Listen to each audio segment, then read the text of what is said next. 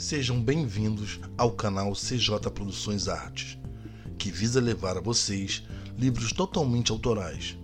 O canal se inicia com três livros: Padre Kane, um livro de ficção paranormal, Aqueles Anos, um livro de romance juvenil, e Guerreiros da Luz, um livro de fantasia épica. Serão lidos semanalmente. Nos sigam nas nossas redes sociais, onde vocês vão encontrar humor, livros, desenhos, séries, lembrança dos famosos anos 80. Nosso Instagram é arroba CJ Produções Arte. Lembrando que o arte é com temudo. Nosso YouTube Papo Reto e Nostalgia. O primeiro livro que leremos será Padre Kane. Fique à vontade e desfrute desta aventura de um padre que luta pela alma dos homens.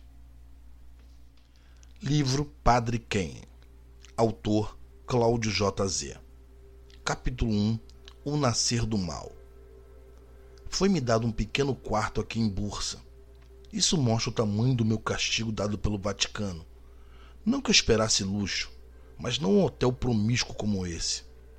A verdade é que ainda não esqueceram o problema do Paquistão. Este quarto de hotel é mesmo muito pequeno.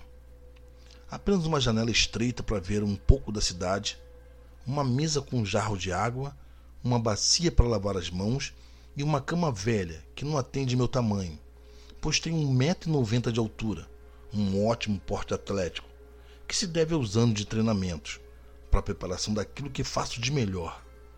Para o que faço, é preciso ser forte, rápido e habilidoso com certos tipos de armas. Eu poderia ficar em qualquer lugar com meus próprios recursos, mas preciso mostrar que aceitei e acatei a punição. Pelo menos por enquanto.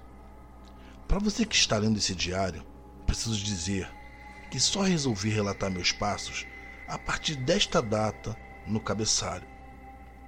E também é necessário salientar que sou padre, mas um tipo diferente de padre. Antes que você se pergunte, sim, eu uso batina.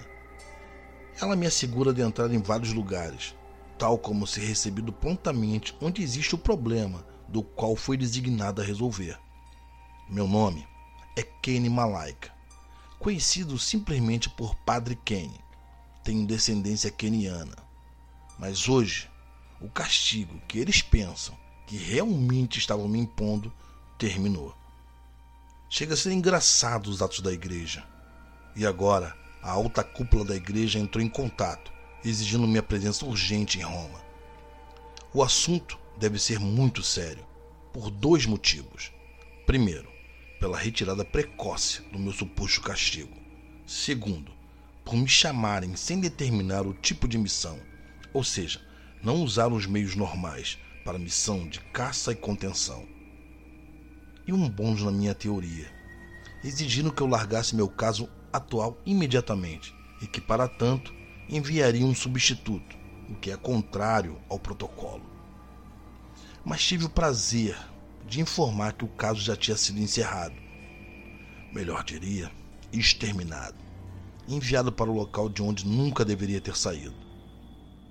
Devo partir da Turquia ainda hoje, no voo das 17 horas e 25 minutos. Sinto que algo muito ruim está acontecendo, porque minhas marcas, que tenho desde nascença, tatuadas em meu corpo, não param de queimar. Segundo os historiadores do Vaticano, os desenhos podem se tratar do dialeto falado pelos anjos. Por isso, o motivo de ter tantos dons. Bem, foi uma noite difícil de dormir.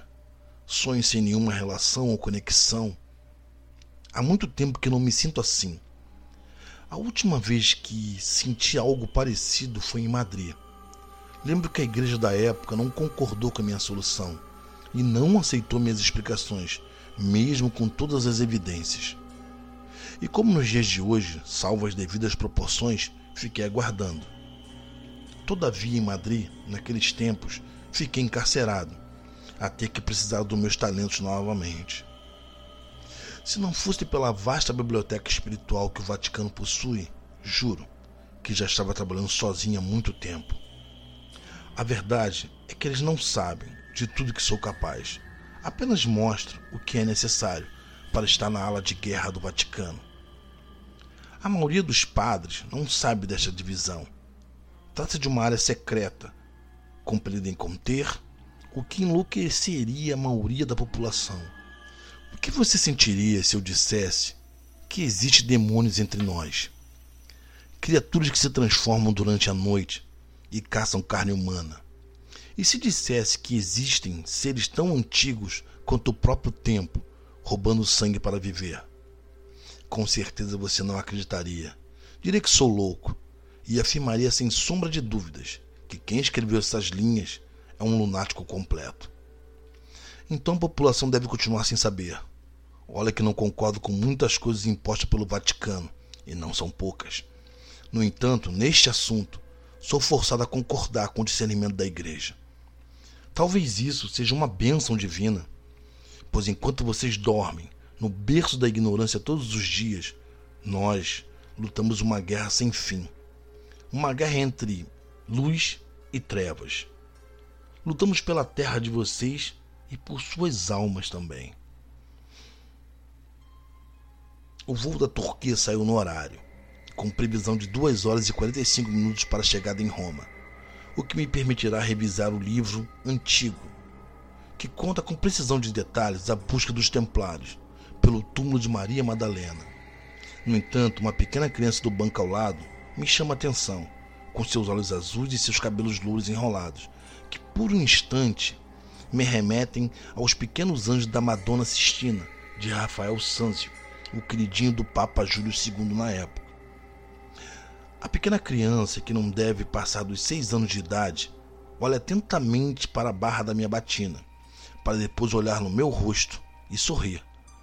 Seus olhos azuis como o céu me fitam de cima a baixo, até que ela aponta seu pequeno dedo em minha direção e se pronuncia com uma voz grave, porém num tom suave. As trevas e seus arautos estão entre nós.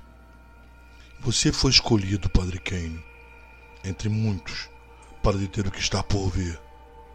Vá até a Pedra de Pedro. Abaixo do seu marco estará a lâmina dos anjos. Um presente. Use em sua empreitada. Não podemos intervir Assim disse o Senhor. Que Deus esteja sempre com você. Logo depois, seu dedo abaixou, e como uma criança de seis anos, voltou a falar como se assim fosse. Olhei para várias direções do avião, ainda incrédulo. Apesar de ter visto muitas e muitas coisas no meu tempo de vida, nunca havia sido abordado desta forma, tampouco com a palavra de Deus.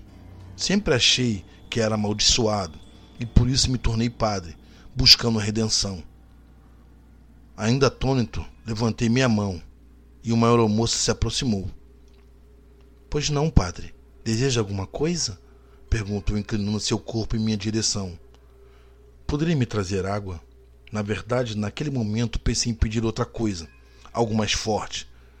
Mas me contive devido à minha condição. Retomei meu olhar para a pequena criança, que ria interagindo com um brinquedo de dinossauro.